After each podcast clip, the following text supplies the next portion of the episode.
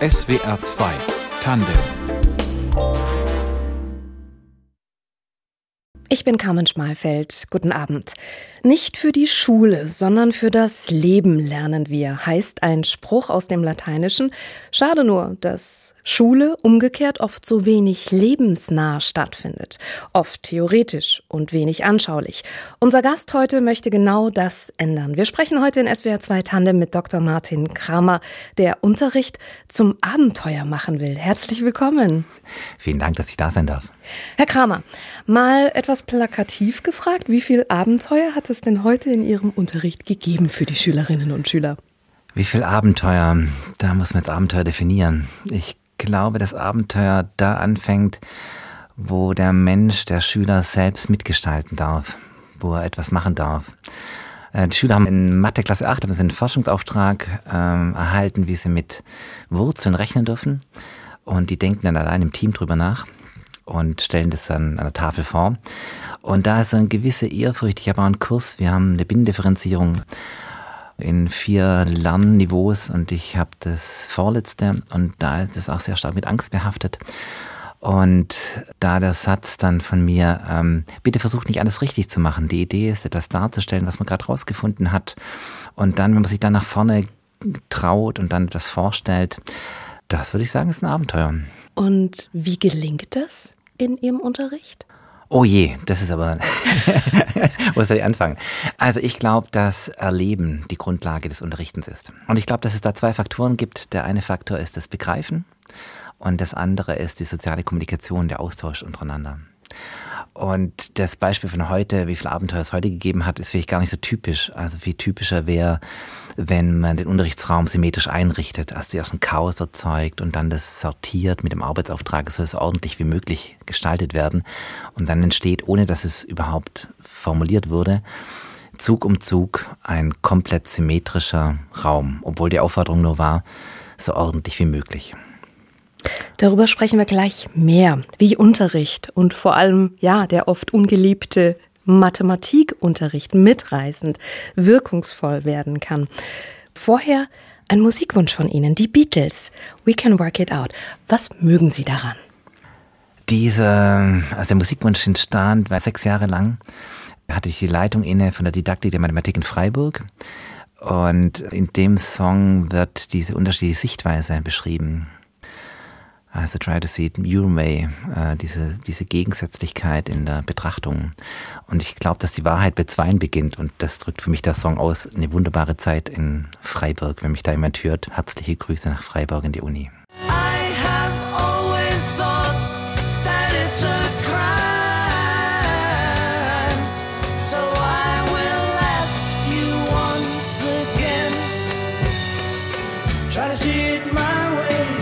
Only time will tell if I am right or I am wrong. While you see it your way, there's a chance that we might fall apart before too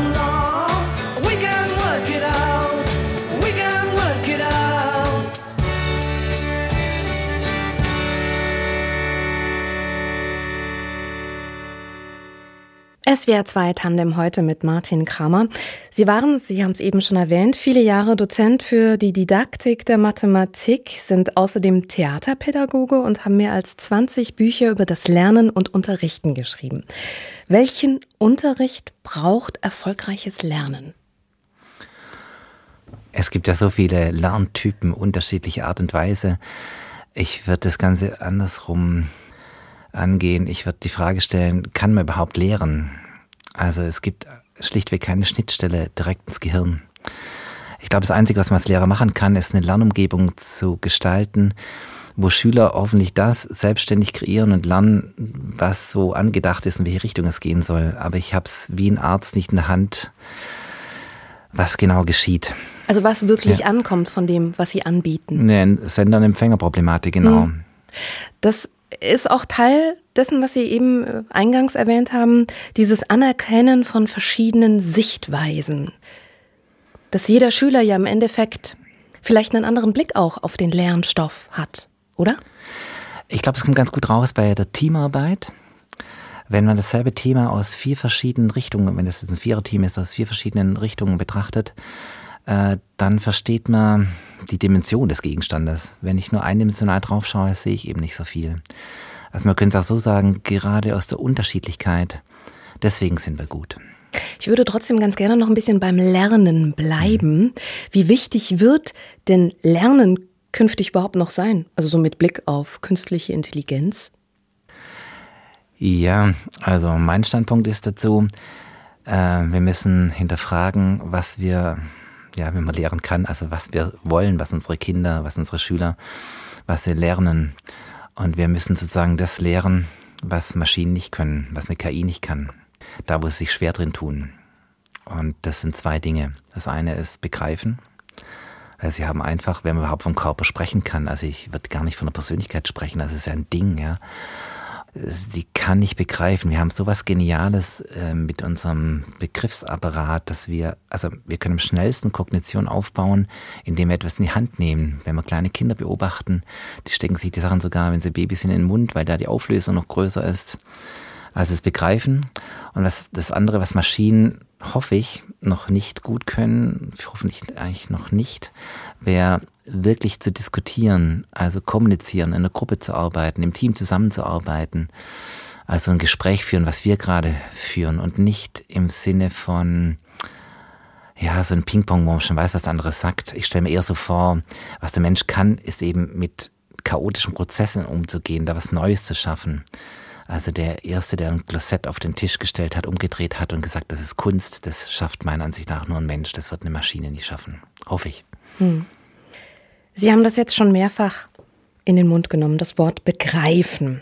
Unterricht als Abenteuer ist für Sie persönlich ganz essentiell, auch eben der Stoff muss begriffen werden, also ganz wörtlich genommen. Haben Sie mal ein Beispiel? Vielleicht nehme ich das mit der Symmetrie. Geschichte, die ich am Anfang erwähnt habe. Also es ist ein schönes Beispiel von Klasse 5, wo ich ganz so einsteige. Also da passiert aber ganz viel, unter anderem auch das Begreifen. Also erstmal passiert, dass man mit Rollen spielt. Also normalerweise darf der Unterricht ja nicht missgestaltet werden. Und die erste Aufforderung ist, ein maximales Chaos herzustellen. Es wird ganz klar theaterpädagogisch geführt. Also es passiert auch alles ganz leise, aber es ist was ganz anderes, was normal nicht stattfindet. Ja. Und dann wird der ganze Raum aufgeräumt und da fassen die Schüler an und sie erleben dann, wie da der Raum immer mehr symmetrisch wird, obwohl das gar nicht die Aufforderung ist, sondern nur die also das ist das Erste, was wir machen. Das erste Konzept ist Symmetrie. Das wenden wir einfach an, wenn wir ordentlich sein möchten. Zumindest, wenn wir eine Gemeinschaft das machen wollen. Und dann entsteht automatisch eine Symmetrieachse. Und die entsteht dadurch, dass alles, was einmal da ist, wird halt auf quasi die Mülldeponie in der Mitte des Zimmers, ist die Symmetrieachse, da wird alles hingestellt. Und so entsteht es dann im Begreifenden. Also man kann, ähm, was so der Klassiker um ein anderes Beispiel zu machen, das Lösen von linearen Gleichungssystemen kann man haptisch machen, dass die Variablen Streichholzschachteln sind und dass die Streichhölzer die Belegung der Variablen sind. Und das kann man so weit treiben, dass man lineare Gleichungssysteme lösen kann. Ich hatte jetzt gerade den Gedanken, ist Mathe vielleicht intuitiver, als ich bislang in meinem Leben dachte? Das ist das Normalste von der Weltmathematik. Mathematik ist ja nicht Rechnen. Also wir rechnen Aufgaben schon in der Schule, aber wenn zum Unterschied vielleicht zu einer KI, wir rechnen die Aufgaben ja deswegen, dass wir die Struktur verstehen, nicht um die Lösung zu haben. Also so ein Beispiel, was strukturelles Denken ist. Mathematik heißt wörtlich übersetzt, die Kunst zu strukturieren. Mhm. Wenn Sie eine Tomate essen und nicht dran sterben, dann probieren Sie eine zweite Tomate und Sie sterben immer noch nicht, dann denken Sie, ja, alle Tomaten der Welt sind anscheinend so. Das ist ein bisschen Vorsicht zu genießen, vielleicht sage ich nicht, ja. Aber erstmal ist die Hypothese, ich verallgemeiner und versuche ja, eine Essenz draus zu ziehen, Tomaten kann man essen. Das ist Mathematik. Oder das Lesen einer Landkarte, wenn Sie sich zurechtfinden mit dem Zeigefinger auf einer Landkarte, ist es Mathematik. Sie haben eben schon gesagt, Sie sind großer Fan von Teamarbeit. Sie stellen auch gerne in Ihrem Unterricht Teamarbeit in den Mittelpunkt, haben darüber auch ein Buch geschrieben. Was macht Teamarbeit so wertvoll? Ja, das eine ist, dass äh, ich glaube, dass KIs es nicht vernünftig können, weil Kommunikation ein chaotischer Prozess ist, also chaotisch im Sinne, im mathematischen Sinne die Menschen hängen sich nicht auf, sondern sie können mit Absurditäten umgehen, mit Dingen, die sie nicht verstehen, anders äh, ja, damit agieren. Und ich habe angefangen, meine Didaktikunterricht als Abenteuer, das hat ja einfach angefangen, dass ich die aus unserem Zeltlager gekommen und dachte, die Unterrichtsräume sind die Zelte und ich versuchte erlebnispädagogisch zu wirken. Und da habe ich sehr den Fokus auf Begreifen gelegt und die Bände Mathematik als Abenteuer 1 bis 3, die zeigen quasi, wie man Unterricht begreifbar machen kann. Und erst später, ich würde sagen, so vor vier Jahren habe ich damit angefangen, die Kommunikationskonzepte, habe eine Ausbildung gemacht im, bei Schulz von Thun. Und Ein habe ich, Kommunikationspsychologe aus Hamburg? ja, genau. Das ist eine äh, Zusatzausbildung in Kommunikationspsychologie, die ich da belegt habe. Und dann habe ich aus dem sozusagen ein Konzept gemacht äh, für gelingende Teamarbeit. Und äh, die Idee ist, also erstmal eine Definition, was Teamarbeit überhaupt ist, dass das Team besser ist als der Beste im Team. Und das muss man erstmal verstehen, die Aussage. Also es sitzen vier Leute zusammen und das, was ein Team zum Team macht, ist das, was über eine einzelne Person hinausragt. Und das zu sehen ist äh, also erstmal abstrakt, weil wenn man sich anschaut, was ein Team zum Team macht, dann sind es die Interaktionen zwischen den Menschen und nicht die Person an sich. Äh, wenn vier Personen um einen Tisch sitzen und zusammenarbeiten und eine Person fehlt, dann wird man normalerweise sagen, wenn eine Person fehlt, sind noch drei Viertel da. Aber wenn ich die Kommunikationsachsen zähle, also wenn ich jetzt die vier Punkte auf den Tisch male und dann jeder mit jedem sozusagen die Kommunikationsachsen, die Möglichkeiten der Verbindungen einzeichne, dann gibt es insgesamt sechs Kommunikationsachsen und wenn eine Person fehlt, dann fehlt die Hälfte. Also das heißt, wenn einer von vier Leuten nicht da ist, ist das halbe Team nicht da. Wenn ich tatsächlich gruppentheoretisch drüber nachdenke. Und jetzt ist die Aufgabe, dass diese Konstruktion, also diese Kommunikation so gestaltet wird, dass das Ergebnis besser ist als der Beste im Team das ja sozusagen finden könnte. Das klingt alles so toll. Teamarbeit, Unterricht als Abenteuer. Inwiefern ist das mit dem bestehenden Lehrplan vereinbar? Ich, ich sehe das so, dass ich das machen muss. Also im Bildungsplan, wir reden ja nicht vom Lehrplan, sondern Bildungsplan Baden-Württemberg, der von 2016, da wird es explizit gefördert. Handlungsorientierung, äh, Diskussion, miteinander reden, etwas in Frage stellen. Äh, das sind ja die vier Ks, Kommunikation, kritisches Denken, Kollaboration, also interessanterweise auch äh, nicht Kooperation, sondern Kollaboration. Also die Idee ist, dass man etwas gemeinsam, dass jeder sozusagen mitmischt und nicht, dass man Arbeit aufteilt. Und Kreativität, das sind die vier Ks. Also äh, ich Also würde sagen, wir- ich erfülle gerade durch den Bildungsplan.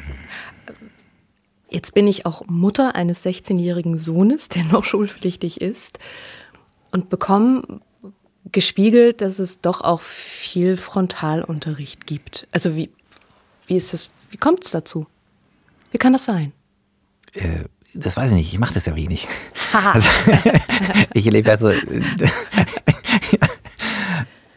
Also es gibt auch Momente, wo ich frontal vorne stehe und was ich das erkläre, aber ich versuche den Schülern den Unterricht nicht wegzunehmen.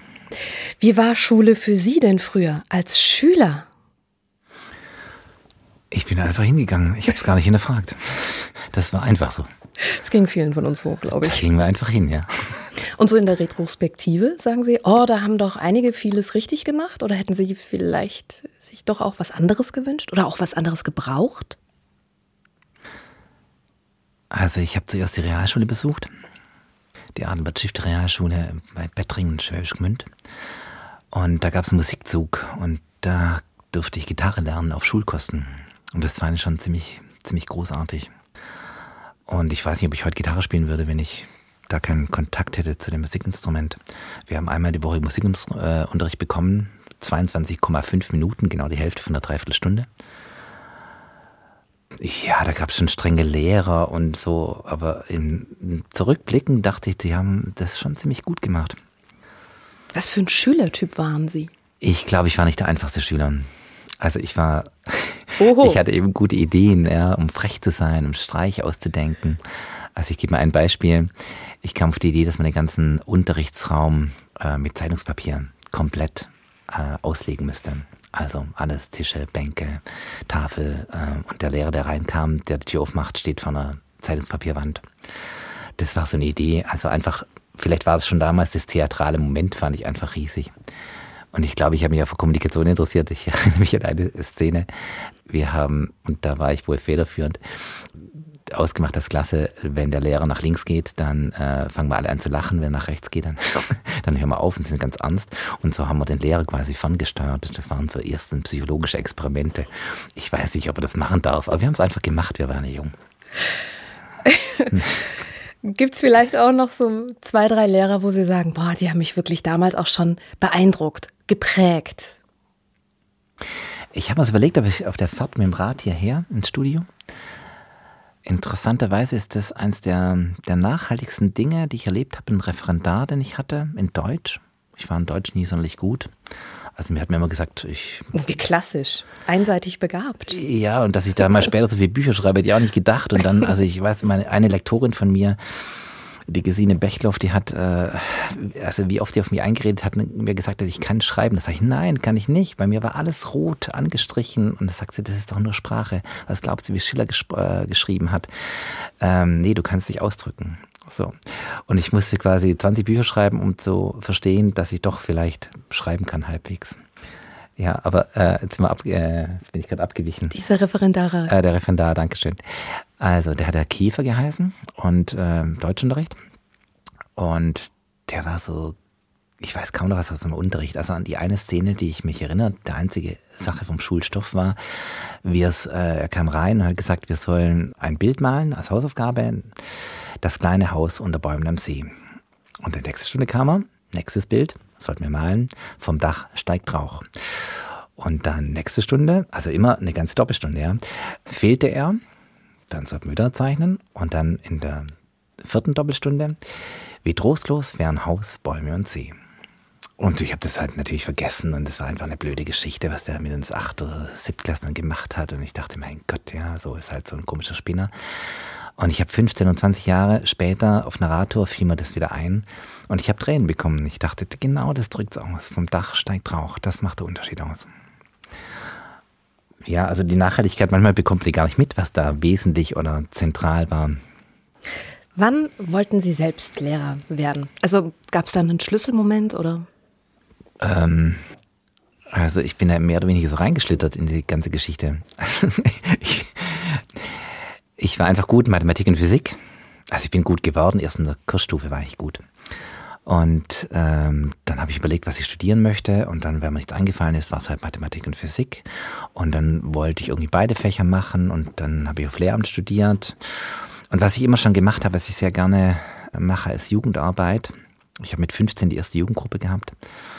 Und dann dachte ich auch am Anfang, ja, das ist super. Und dann ist es wie Jugendarbeit, wie Zeltlager. Also, und der Lehrplan legt sozusagen, muss gar nichts mehr vorbereiten, sondern die Ideen sind schon im Raum, da kann ich ja das damit machen. Und erst im Referendariat habe ich dann mitbekommen, dass das vielleicht ganz anders äh, ist, gedacht ist, als ich mir das so vorgestellt habe. Wie war das dann, das erste Mal so vor der Klasse zu stehen? Das erste Mal von der Klasse, da habe ich, das war gar nicht im Referendariat. Äh, als ich studiert habe, wollte ich wissen, ob ich es überhaupt kann. Und dann habe ich eine ehemalige Lehrerin von mir besucht, die Frau Braun. Entschuldigung, wenn ich da kurz, ob Sie lehren können oder? Ja, ob ich lehren kann, Okay. wie das funktioniert, ob ich vor einer Okay. Klasse stehen kann, wie es sich anfühlt. Also mit Jugendlichen konnte ich gut, ich konnte Gruppen führen, aber ich wollte wissen, wie das ist, vor einer Klasse zu stehen. Und äh, ich wusste ja noch überhaupt nichts über das Ganze, dass man da dann später ein Feedback bekommt. Und die hat das alles wunderbar gemacht, aber für mich war das so ein bisschen fremd. Und dann hat sie mal das Feedback gegeben, ja, sie will gar nicht so großartig was drüber sagen, aber es wurde viel gelacht und das fand sie positiv. Und das war das erste Mal, dass ich vor einer Klasse gestanden bin. Und dann im Referendariat, da weiß ich gar nicht mehr, wann das das erste Mal war. Aber es klingt auch für mich, wenn ich Sie von Ihrem Beruf reden höre, als wäre das auch mit viel Freude verbunden. Na klar, ich habe einen Traumjob. Ich darf das machen, was ich will. Wenn ich jetzt ganz kurz mal einhake und überlege, ich habe einige Lehrer im wei- erweiterten Bekanntenkreis und da höre ich eher oft, ist alles so stressig, die Kinder sind so stressig, die Eltern sind so stressig. Ja, kann ich alles teilen. Also äh, ich finde Eltern auch schwierig. Also manche Eltern, manche sind auch wunderbar und haben einen Zuspruch. Es gibt auch schwierige Schüler. Ich finde ähm, die moderne Zeit mit der Digitalisierung, dieser Umgang mit dem Smartphone, das ist eine Katastrophe. Äh, ist ja gar nicht meine Welt des Begreifens. Strukturlose Oberflächen, das ist nicht so meins. Also ich sehe die Probleme schon, aber diese Idee, Kommunikation im Klassenzimmer gestalten zu können, eine Bühne für Schüler zu errichten, wo sie selber ja, mitspielen dürfen, eine Rolle spielen dürfen, einen Unterschied machen. Also äh, ja, ich an guten Tagen gehe ich fitter aus dem Unterricht raus, als ich reingegangen bin. Also es macht mir wirklich Freude, ja. Wo ziehen Sie diese Energie, die Sie dann haben an guten Tagen, wo ziehen Sie die raus? Äh, Ich, ich habe das Gefühl, ich bekomme Energie. Ist ja gar nicht so, dass ich die da reinstecke. Also ich glaube, der, der Unterschied ist diese Idee des Belehrenden, dieses Input-Output. Bei Lehrerfortbildung bekomme ich das ja auch öfters zu hören, wenn ich frage, was soll hier geschehen? Und wenn ich dann gefragt wird, ja, wir hätten gerne einen Input oder neue Methoden. Und da denke ich, nee, das ist ja gar nicht so. Wir sind noch keine Maschinen. Wir können uns anregen, wir können Ideen aufschnappen, was ausprobieren und so weiter. Aber diese Idee, dass sozusagen der Lehrer geht rein und dann wird irgendwas in die Gehirne reingeschoben und dann geht's wieder raus, das glaube ich gar nicht. Ich glaube, das ist eher sowas wie, also Rousseau hat es als Gärtner beschrieben, sie gehen rein und versuchen, das wachsen zu lassen mit einer geeigneten Umgebung, dass es gedeihen kann. So ähnlich wie sie eine Pflanze wachsen lassen. Die braucht halt Licht und äh, so. Das hört sich jetzt alles so ein bisschen an nach äh, so einer Klangscheinpädagogik, wie das manchmal so verschrien wird. Also vielleicht muss ich Nee. dazu sagen, Ich finde äh, bei das mir ganz nachvollziehbar Okay, und ich finde das schön. aber vielleicht trotzdem will ich noch zu- was dazu sagen. Also in meinem Unterricht ist es sehr still. Also wirklich sehr still, da ist es ruhig. Man hört sich gegenseitig zu. Und ich, wenn Sie mich fragen, was für mich das Wichtigste ist, dann ist es die Erfahrung von Selbstwirksamkeit oder das zu ermöglichen, dass Schüler Selbstwirksamkeit erfahren können. Dass es einen Unterschied macht. Dass sie einen Unterschied machen. Das ist ja auch mit viel Hoffnung verbunden. Rührt daher vielleicht auch Ihr nächster Musikwunsch. Helplessly Hoping. Crosby, Stills, Nash.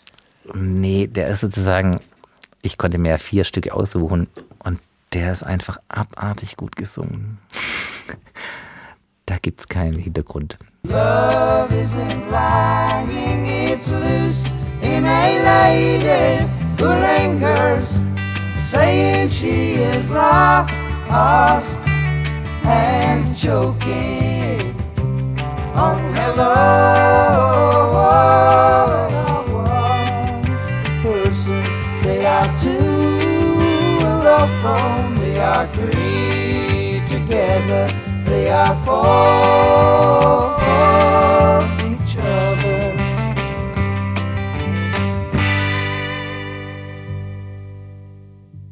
Abartig gut gesungener, mehrstimmiger Gesang sogar. Ja, Toll.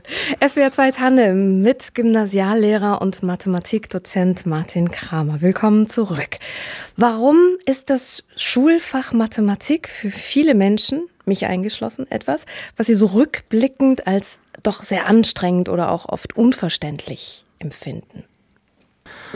ja, ist eine ganz häufig gestellte Frage. Da gibt's auch ganz viele Antworten drauf.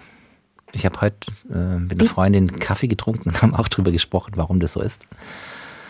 Ja, also vielleicht ist eine, also einerseits glaube ich, es eine bestimmte Art ist zu denken und ähm, das kann eine Begabung sein, ähm, die die einen Menschen mehr haben als die anderen. Ich glaube aber, dass es gar nicht so das Wesentliche ist, weil ich glaube, dass wir alle abstrakt denken können. Das ist das Tomatenbeispiel von vorher.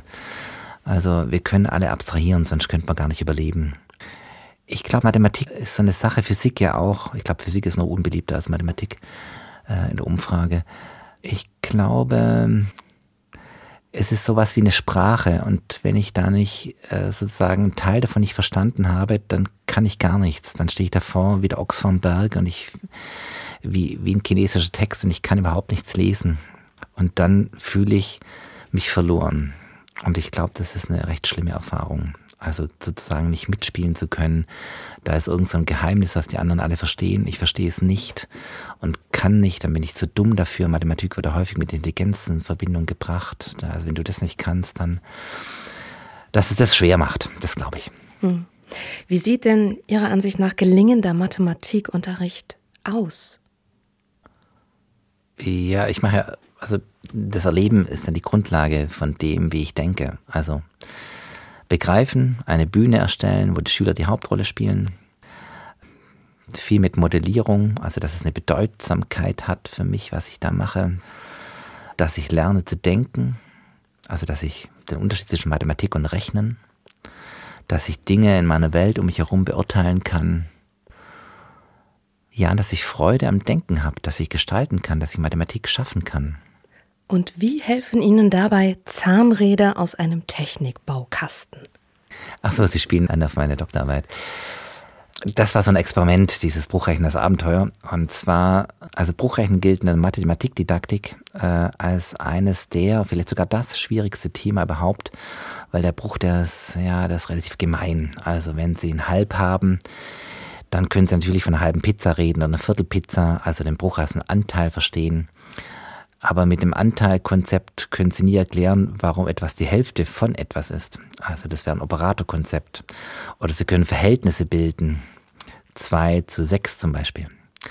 Und wenn ich so ein, vielleicht mache ich so ein Beispiel fest, wenn ein junger Mensch, ein junger Geist sieht, äh, 2 durch 6 soll das gleiche sein wie ein 1 durch 3, also 2 6 gleich ein Drittel, dann sieht er auf den ersten Blick, oben steht eine 2 und steht eine 6 und rechts vom Gleich, äh, auf der anderen Seite des Gleichheitszeichen steht da eine 1 und eine 3 und das sollen auch noch gleich sein. Das heißt, in Verhältnis, in Beziehung zu denken, das können ja wir Erwachsene kaum und das wird sozusagen gefördert in der sechsten Klasse.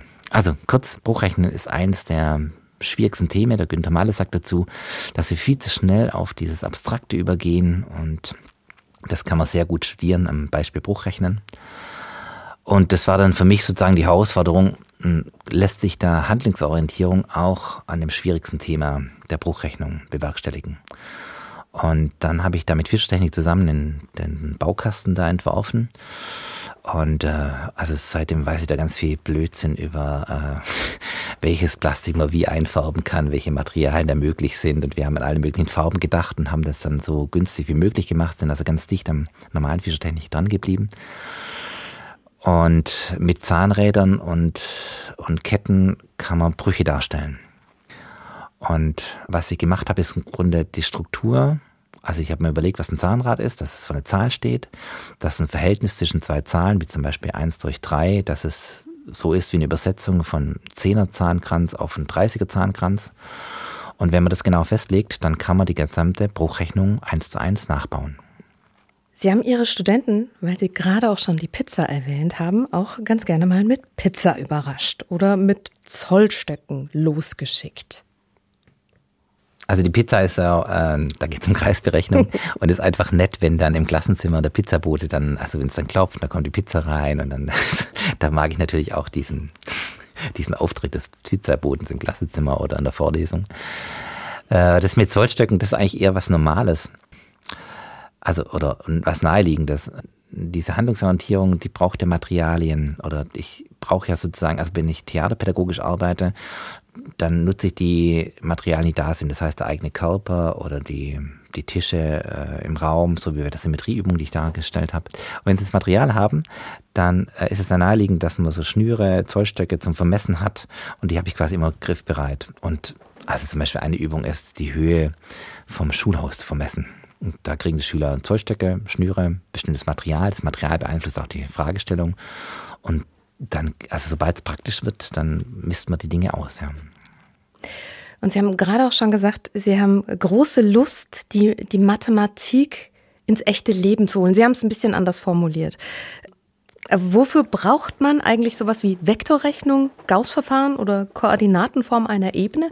Und wie, wie überzeugen Sie mich davon, dass das doch tatsächlich auch mit meinem echten Leben sehr viel zu tun hat? Ja, ich weiß nicht, ob das Gauss-Verfahren was mit ihrem echten Leben zu tun hat. äh, ja, ich glaube nicht. Ich glaube tatsächlich, dass das Gauss-Verfahren, Vektore, Geometrie an der Supermarktkasse, das brauchen sie nicht. Also ich glaube, dass da kaum noch Leute nachrechnen in der Supermarktkasse oder relativ wenig.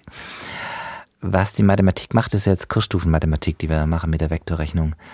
Die baut ein Gedankengebäude aus, die sie in eine andere Richtung denken lässt. Also wenn ich in Vektoren denken kann, in Dimensionen denken, dann verstehe ich, dann verstehe ich meine Umwelt anders. Also wie soll ich anfangen, wenn ich mich durch den Raum bewege und Interesse habe, der Welt zu begegnen, also wie die Welt in meinen Kopf, in mein Gehirn, in mein Bewusstsein reinkommt, dann ist es ja naheliegend, dass ich erstmal versuche, den Raum zu adressieren und wie mache ich die Adressierung, dass ich sozusagen sagen kann, wo was hingehört? Da äh, baue ich ein Koordinatensystem auf und dann adressiere ich das mit Vektoren, wo die sich befinden. Dann überlege ich mir, was sind Verschiebungen im Raum. Und die, natürlich kann man sich fragen, ergibt es Sinn, ja, dass man den, den Raum, seine Umgebung, also die Geometrie, in der man sich bewegt, modelliert? Ja, aber dann kann man ja sozusagen alles in Frage stellen. Also es, in mathematischen Dingen zu denken, in Dimensionsbegriff zu denken, das bringt mich ja auf ganz vielen Ebenen weiter. Also es ist wie ein Modell, in dem ich jetzt denken kann. Und schon erschließen Sie mir neue Räume. Ich fasse es nicht. Ich bin gerade sehr überrascht und bereue fast, dass ich die Mathematik äh, damals, als ich Schülerin noch gewesen bin, so schmählich gesehen habe. Also ich habe, vielleicht ist auch Mathematik nicht Mathematik oder das, was, äh, was draufsteht. Ähm, ich habe so ein Beispiel, also um also eine Parallele, ja. ich nenne es Parallelitätshypothese. Wenn man Essen macht, dann geht es im Wesentlichen um die Form. Also wenn Sie irgendwo gut essen gehen, dann geht, zahlen Sie am meisten dafür, dass die Form, die Ästhetik stimmt. Auf Vorträgen zeige ich ganz ein Bild von Spaghetti Carbonara mit einem Salatteller in Foto, wahnsinnig schön ausgerichtet, äh, findet sich auf meiner Webseite. Und ähm, ich habe mit meinem Jungen, das war sein Lieblingsessen, wir haben das zigmal gekocht und es ist wirklich ein echtes Bild. Wir haben auch 300 Fotos davon in fesselnden Blitz gemacht, das ästhetisch ansprechend ist. Und dann auf der anderen Seite haben wir so einen Mixer, so ein, ja, alles zerlegt, klein macht. Und da haben wir das ganze Zeug reingeschmissen, mit Salat zusammen und durch den Mixer gedreht und da kommt da so eine braune Pampe raus. Das ist der gleiche Stoff, genau der gleiche Inhalt. Und es hat eine völlig andere Geschmacksrichtung, völlig anderer Inhalt, eine völlig andere Wahrnehmung und Wirksamkeit. Und ich habe das Gefühl oft, dass wenn, wenn ich über Mathematik rede, dann haben Leute sozusagen diese Pampe im Kopf und diese Ästhetik, die da drin steht, dieses, ich kann als Mensch ein Stück meiner Umwelt oder ich kann was begreifen, ich kann was verstehen, das macht mich ja gerade, diese Abstraktion macht mich ja gerade zum Menschen, dass ich über Dinge nachdenken kann. Und das kann keine Wissenschaft so genial wie die Mathematik. Möchten Sie das Bildungssystem revolutionieren oder braucht es so eine Revolution überhaupt?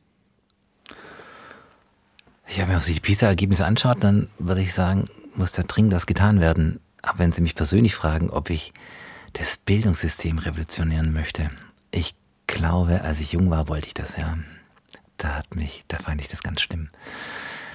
Jetzt heute versuche ich eher, mich selbst zu finden oder ja, als Mensch das zu tun, was, was gerade ansteht. Ich versuche nicht, die Gesellschaft umzukrempeln. Eben weil Sie es gerade erwähnt haben, die PISA-Studie. Ich würde ganz gerne mit Ihnen mal ein kleines Spiel spielen. Angenommen, ich bin die gute Fee des Schulsystems und sage, lieber Martin Kramer, schildere mir bitte deine Änderungswünsche und zusammen realisieren wir dann die ideale Lernumgebung oder Lehrumgebung. Was sagen Sie mir? Sind Sie es wirklich? Also, dann würde ich sagen, im Referendariat, ich hätte gern eine theatrale Grundausbildung, Theaterpädagogik. Ich würde, hätte ich gern das Lehrer wissen, wo ist eine Bühne, wo ist der Fokus der Aufmerksamkeit, den Handlungsspielraum zu ähm, erweitern. Ich hätte gern eine Lehrerausbildung, die die Persönlichkeitsfindung, werde der du bist, welche Lehrerpersönlichkeit bist du, im Mittelpunkt rückt. Ich bekomme es gerade hautnah mit.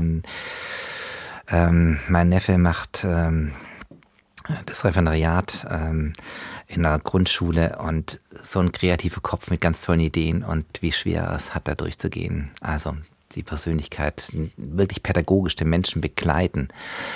Dann möchte ich, dass genau hingeschaut wird und nicht so werde, als du bist, nicht verstanden wird, als jeder macht, was er gerade will. So, das wär's. So, ah, gelingende Teamarbeit würde ich gerne. Das Ich-Wir-Alle-Prinzip hätte ich gern in allen Schulen gelingende Teamarbeit. Und ich denke mir die ganze Zeit, ich hätte sie gerne als Mathematiklehrer gehabt. Vielleicht wäre das dann mit mir und den Nullpunkten im Mathe-Abi ein bisschen anders gelaufen. Ach, vielleicht, ich weiß nicht, es muss ja nicht jeder gut Mathe sein. Also die, die Idee wirklich, dass, ja, null Punkte, wenn es das Abitur kostet, dann ist vielleicht schon blöd, Ja, aber dann ist blöd. Aber äh, dieses, also die, man muss gut sein in allem, das weiß ich nicht, ob ich da dahinter stehe. Also ich glaube, dass man auch eher, dass man locken kann zu einer Sache, die man interessant findet, aber letztendlich muss das aus sich selber rauswachsen. Intrinsisch. Intrinsisch, genau. Vielen Dank für diesen spannenden und schönen Austausch über Schulunterricht als Abenteuer für erfolgreiches Lehren und damit auch Lernen. Das war SWR 2 Tandem. Heute mit Mathematiker Dr. Martin Kramer, Redaktion der Sendung Fabian Elsässer, Musikauswahl unser Gast und Moritz Schelius. Ich bin Carmen Schmalfeld. Ihnen noch einen schönen Abend.